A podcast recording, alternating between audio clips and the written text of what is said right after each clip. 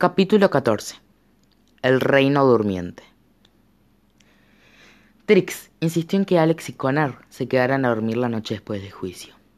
Por supuesto, eso significó que los mellizos tuvieron que dormir en el suelo, debajo de su hogar, que era del tamaño de una casa para pájaros y que colgaba de la rama de un árbol. Pero había sido un gesto amable de todos modos. Alex y Connor no pudieron dormir después de haber visto en persona al pez caminante se recostaron bajo las estrellas del reino de las hadas, de las cuales la mayoría eran en verdad hadas que estaban durmiendo en el aire, y dejaron vagar sus pensamientos. Siempre creí que el pez caminante era uno de esos cuentos de papá, uno que él mismo había inventado, dijo Alex. Me pregunto cómo escuchó hablar de él. Probablemente de la misma manera en la que nosotros escuchamos hablar de todas las otras historias que vienen de este lugar, supuso Connor. Pero entonces, ¿por qué no fue tan famosa como la historia de Cenicienta o la de Blancanieves? ¿Por qué no se encontraba escrita en la tierra de las historias? preguntó Alex.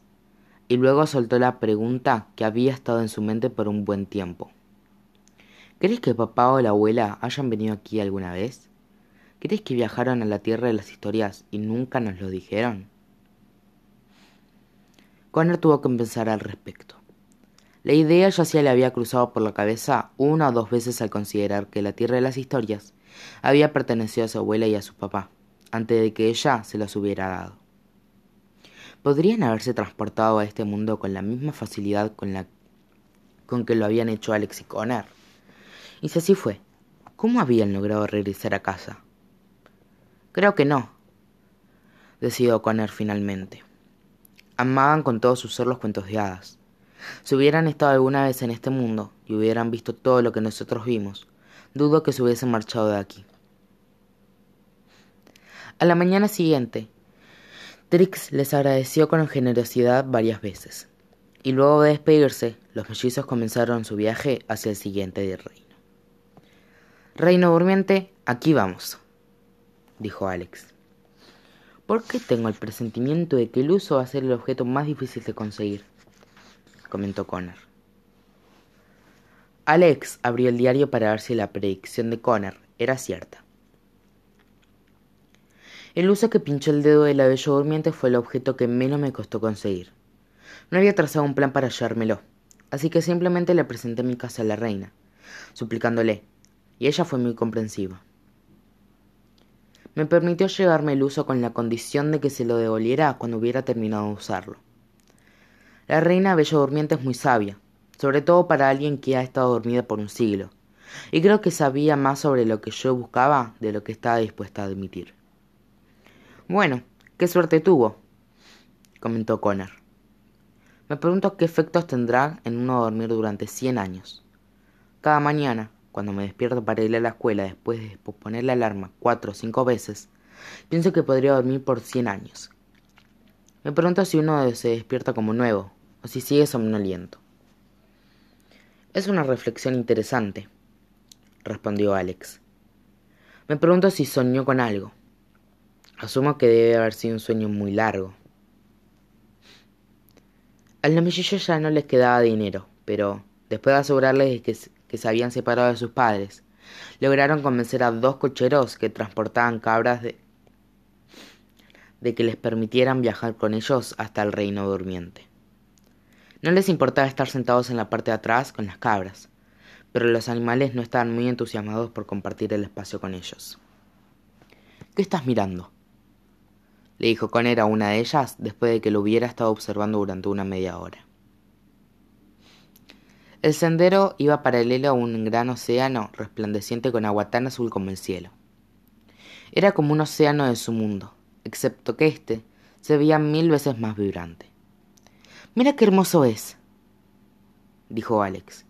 Y mira allí, es la bahía de las sirenas. Se refería a una gran bahía que estaba justo adelante y que se curvaba bordeando la costa. Es bastante cool saber que, ahora mismo, mientras estamos sentados en esta carreta, hay sirenas de verdad nadando allá abajo, comentó Alex. Sí, coincidió Connor. Qué lástima que no trajimos el equipo de buceo. Alex hojeaba el diario mientras hacía una lista en su cabeza. Hemos conseguido cinco objetos, comentó. Solo nos falta el uso, la joya del ataúd de Blancanieves y el sable de lo más profundo del mar. Sea lo que sea eso, dijo Connor. Alex observó el mar con ansias. ¿Qué podría ser el sable de lo más profundo del mar? A pesar de todo su conocimiento sobre cuentos y hadas, todavía no había podido descubrir qué era, y eso comenzaba a afectarla. Esperaba que en cualquier momento apareciese solo en medio del océano. Descubriremos qué es, alentó con él a su hermana. O debería decir, tú descubrirás qué es, y yo voy a fingir que colaboré. Un rato después, los mellizos no pudieron evitar escuchar a escondidas la conversación que tenían los cocheros. ¿Te enteraste de lo que pasó en el reino encantador? Le preguntó un cochero al otro. No, respondió él. Le robaron los zapatos de cristal a la reina Cenicienta, exclamó. ¿Se les robaron? ¿Quiénes? No lo sé, pero supongo que hay una recompensa para cualquiera que pueda dar información al respecto, respondió. Los mellizos no sabían cómo reaccionar ante la noticia. Si el reino aseguraba que los zapatos habían sido robados, ¿eso quería decir que Cenicienta o Sir Lampton no habían puesto el zapato en la mochila de Alex? ¿Había un pedido de captura para arrestar a los mellizos? Y luego, la pregunta más preocupante de todas. Si ellos tenían un zapato, ¿Quién tenía el otro? ¿Robaron los dos zapatos? Le susurró Alex a su hermano. Tiene que haber sido la mujer que vimos en el castillo de Caperucita Roja, supuso Connor. Ella también debe estar recolectando los objetos para el hechizo. Lo sabía. Solo esperemos conseguir el uso antes que ella, deseó Alex. El sendero hacía una curva, alejándose del océano y la carreta se dirigió hacia el norte e ingresó en el reino durmiente. Era un lugar con muchas colinas, rodeado de imponentes cadenas montañosas. La tierra era sorprendentemente lúgubre, aunque los mellizos no sabían con certeza qué habían esperado encontrar. Todos los campos estaban secos y los árboles desnudos. Parecía como si todo hubiera estado muerto por mucho tiempo. ¿Por qué está todo muerto? preguntó Connor. No creo que estén muertos, dijo Alex. Creo que están durmiendo. El castillo de la Bella Durmiente se encontraba en el centro de una aldea llamada el Valle Dormido. Y una vez que los mellizos llegaron allí y bajaron de la carreta, entendieron de dónde provenía ese nombre. Toda la aldea que rodeaba el castillo parecía desierta. Encontraron a un hombre de pie, detrás de la ventana abierta de una panadería. Tenía la cabeza apoyada sobre, sobre una mano y el codo sobre el alféizar de la ventana. Estaba durmiendo, de pie. Disculpe, dijo Alex, intentando no sonar grosera por despertarlo. ¿Sí? preguntó el hombre con los ojos aún cerrados. ¿Dónde están todos? preguntó Alex descansando respondió el hombre con un bostezo y luego comenzó a roncar. En efecto a medida que los mellizos caminaban por la aldea podían ver a varios comerciantes y sirvientes moverse semidormidos dentro de las tiendas haciendo su trabajo con lentitud. Parecía que todos se quedarían dormidos de un momento a otro. Pensé que la maldición sobre el reino se había roto comentó connor. No parece estar durmiendo porque deban hacerlo, sino porque quieren hacerlo, afirmó Alex. Alex y Connor caminaron a través del pueblo inactivo y encontraban el castillo de la Bella Durmiente. Era una estructura espectacular, a la vista, y la más alta de lo que los mellizos jamás habían visto. Estaba hecho de piedras color durazno, y muchas de sus torres se alzaban hacia el cielo, con la más alta de todas en el centro. Cuando los mellizos miraron con atención, detectaron los restos que habían dejado las enredaderas que una vez habían abrazado los muros del castillo. Varios jardines rodeaban el castillo, o mejor dicho, así debería haber sido si algo en todo el reino estuviese vivo. Los jardineros dormitaban en sus lugares de trabajo, apoyados en sus herramientas. Cada tanto se despertaban y continuaban trabajando, pero volvían a rendirse al sueño casi de inmediato. Había guardias por todas partes, pero los mellizos pasaron frente a ellos sin hacer ningún esfuerzo. Cada tanto, uno abrió un ojo y consideraba decirles algo, pero, en cambio, decidía volver a dormir.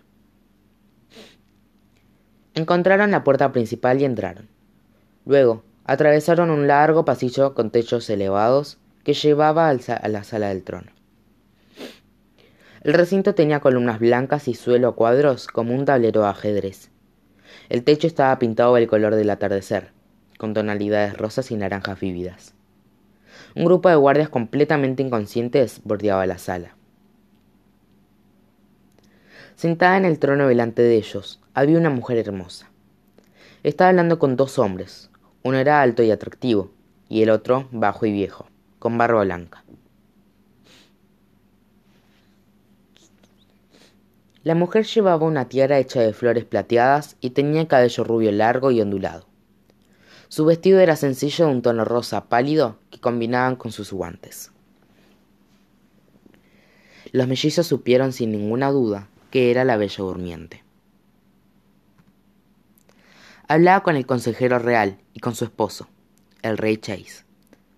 Se la veía preocupada y en un estado de reflexión profunda.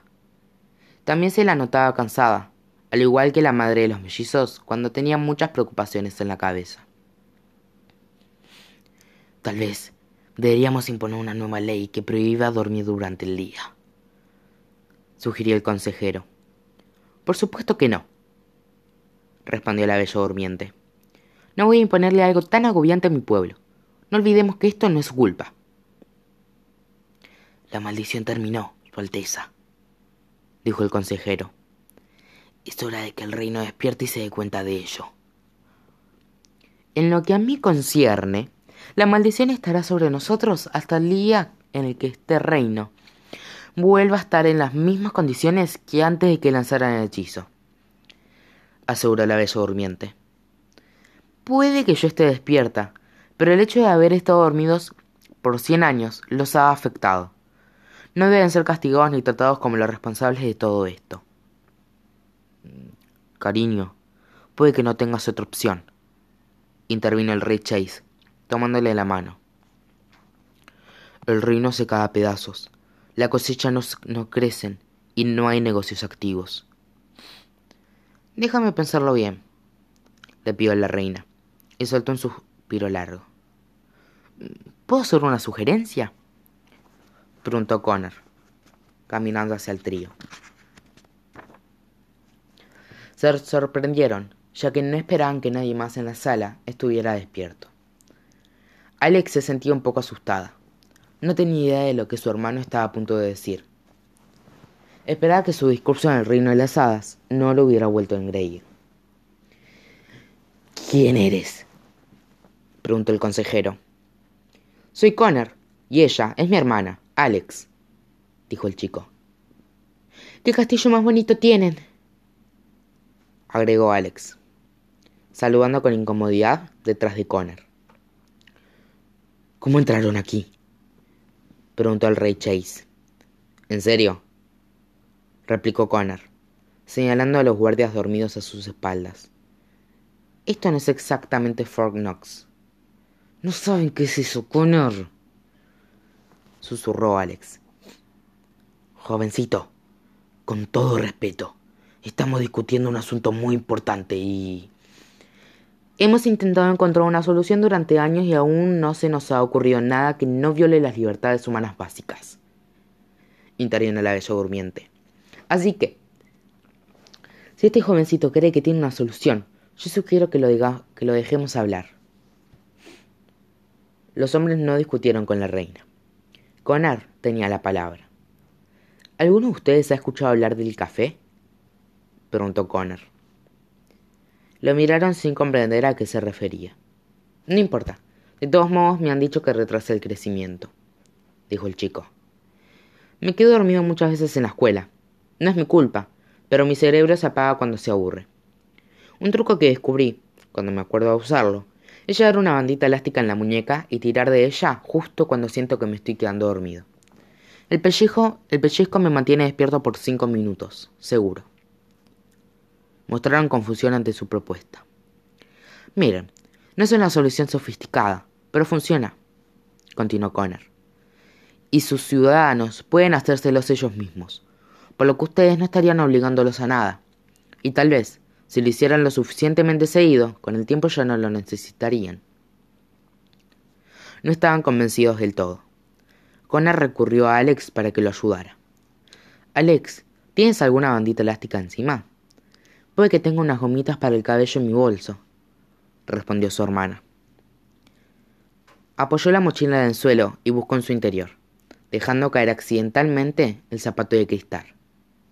El clank resonó por toda la sala del trono.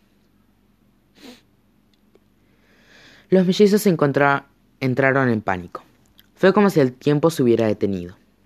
La ella durmiente, su, su esposo y su consejero se pusieron muy tensos. ¿Cómo consiguieron eso? preguntó la bella durmiente. Es el zapato de cristal de la reina Cenicienta, dijo el consejero. No, no es lo que parece, exclamó Alex, volviendo a guardarlo con rapidez dentro de la mochila. No lo robamos, exclamó Connor. ¡Guardias! gritó el rey Chase. De pronto, algunos soldados que estaban detrás de los mellizos se despertaron, en estado de alerta. ¡Arréstenlos! gritó el rey. Otra vez lo mismo, dijo Connor mientras los guardias corrían a toda velocidad hacia ellos. Sujetó la muñeca de Alex y jaló de ella para que empezara a correr. Su Majestad, le suplicó Alex a la bella durmiente. Hemos venido a pedirle prestado el uso. Estamos recolectando los objetos para el hechizo de los deseos. La bella durmiente permaneció de pie, a punto de hablar, pero los mellizos no pudieron quedarse a oír qué tenía que decir. Estaban corriendo en círculos por la sala, esquivando a duras penas las manos extendidas de los guardias que intentaban atraparlos. Corrieron a través de un par de puertas abiertas que llevaban fuera de la sala del trono. No tenían idea de hacia dónde se dirigían, pero sabían que no podían dejar de moverse. Habían pasado por demasiadas cosas hasta el momento como para, como para permitir que lo atraparan otra vez. Estoy, estoy harto de que nos persigan, gritó Connor.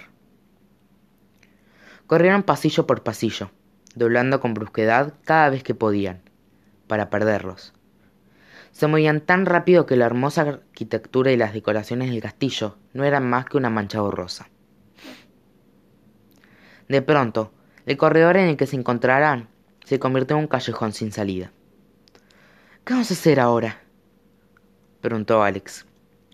Rápido, entremos aquí, dijo Connor, y la arrastró a través de del par de puertas abiertas más cercano.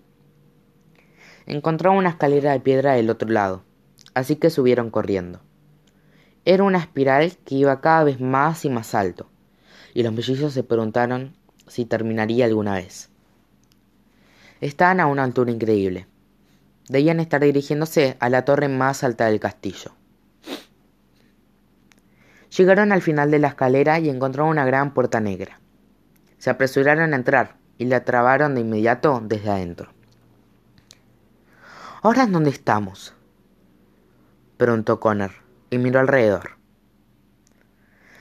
Los mellizos estaban en algún en una gran habitación circular que tenía ventanas altas. Había cortinas violetas y una alfombra color lavanda. Un balcón envolvía por fuera a toda la habitación. Había solo dos muebles dentro de ella una cama enorme y una rueca hecha de madera oscura. Connor, dijo Alex con suavidad. Creo que estamos en la habitación de la durmiente, el lugar donde durmió durante cien años. Connor caminó hacia la cama, Había un grabado hermoso con el, en el respaldo que decía, por cien años ella durmió, y el corazón de su pueblo le acompañó. Así que con paciencia esperaron la bendición del amor verdadero y de su primer beso certero. Alex se acercó a la rueca, pero el uso no estaba allí. El uso no está, exclamó Alex. No entiendo. El hombre que escribió el diario le prometió a la bella durmiente que se lo devolvería al terminar de usarlo. ¿No está aquí o solo no se le devolvió porque el hechizo no funcionó? preguntó Connor. El cerrojo de la puerta comenzó a hacer ruido mientras alguien del otro lado intentaba abrirlo. Escóndete, susurró Alex. Los mellizos se ocultaron debajo de la cama. La puerta negra se abrió de golpe. Alex y Connor esperaban ver las botas anticuadas de los guardias, pero, en cambio, solo vieron un par de tacones rosas. Es... susurró Alex. Es que... ¡Ay! Connor se golpeó fuerte la cabeza contra la base de la cama. Pueden salir de ahí, les dijo la bella durmiente. Los mellizos no sabían si se trataba de una trampa o no. Detuvo a los guardias, añadió.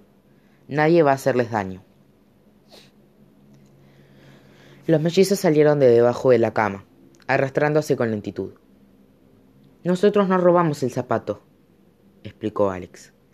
Es difícil de explicar, pero juro que no somos ladrones. Les creo, afirmó la reina, asintiendo. ¿De verdad? preguntó Connor. Estaba sorprendido. Porque si yo fuera tú, realmente creería que somos ladrones. La ella durmiente le sonrió y se sentó en la cama. Entonces, ¿ustedes están intentando, intentando realizar el hechizo de los deseos? Los mellizos asintieron con timidez. Es una historia muy larga, agregó Connor. Seguro lo es, dijo la bella durmiente. Y han venido a pedirme permiso para llevarse el uso de mi rueca, ¿verdad? Los mellizos volvieron a sentir, sintiéndose culpables. La bella durmiente se rió sola. ¿Saben? No hace mucho tiempo, un hombre vino a mi castillo y me lo pidió prestado. Al principio no estaba totalmente en contra de la propuesta, pero me convenció. ¿Cómo lo hizo? preguntó Alex. Me contó todo sobre el hechizo de los deseos y sobre cómo había viajado a otro mundo y se había enamorado, y me dijo que estaba desesperado por regresar allí. Y como soy una persona algo romántica, dije que me entretuviera con la historia. Les contó. Y su sonrisa se desvaneció hasta transformarse en la expresión reflexiva que habían visto antes. Y luego comenzó a describirme ese mundo, un lugar con máquinas y tecnología, lleno de enormes estructuras, tierras y personas que eran diferentes a todo lo que yo había visto antes. Y la creí. ¿Por qué? preguntó Alex. Porque había soñado con ese lugar, repuso la bella durmiente. Es complicado y ni siquiera yo lo entiendo. Pero mientras me encontraba con el efecto de ese hechizo horrible, soñé con el lugar con el que él describía. Soñé con tantas cosas que asumí que eran producto de mi imaginación. Nunca le conté ninguna palabra a nadie, así que sabía que tenía que estar diciendo la verdad. ¿Alguna vez te lo devolvió? preguntó Alex, desesperada por saber. ¿Logró realizar el hechizo? La ella durmiente inspeccionó sus rostros. Ustedes vienen de allí, ¿no? preguntó y están intentando encontrar una forma de regresar a casa. Alex y Connor no tenían que responder. Ella ya, ya sabía que era cierto. Metió la mano debajo de una de las almohadas de la cama y sacó un oso metálico. Los mellizos se entusiasmaron. Allí estaba. El hombre lo había devuelto. El hechizo debía haberle dado resultado. Lo único que voy a pedirles a cambio es que también lo devuelvan una vez que terminen, dijo la ella durmiente, y se lo entregó a Alex. Como estoy segura de que podrán imaginar, tiene valor sentimental para mí.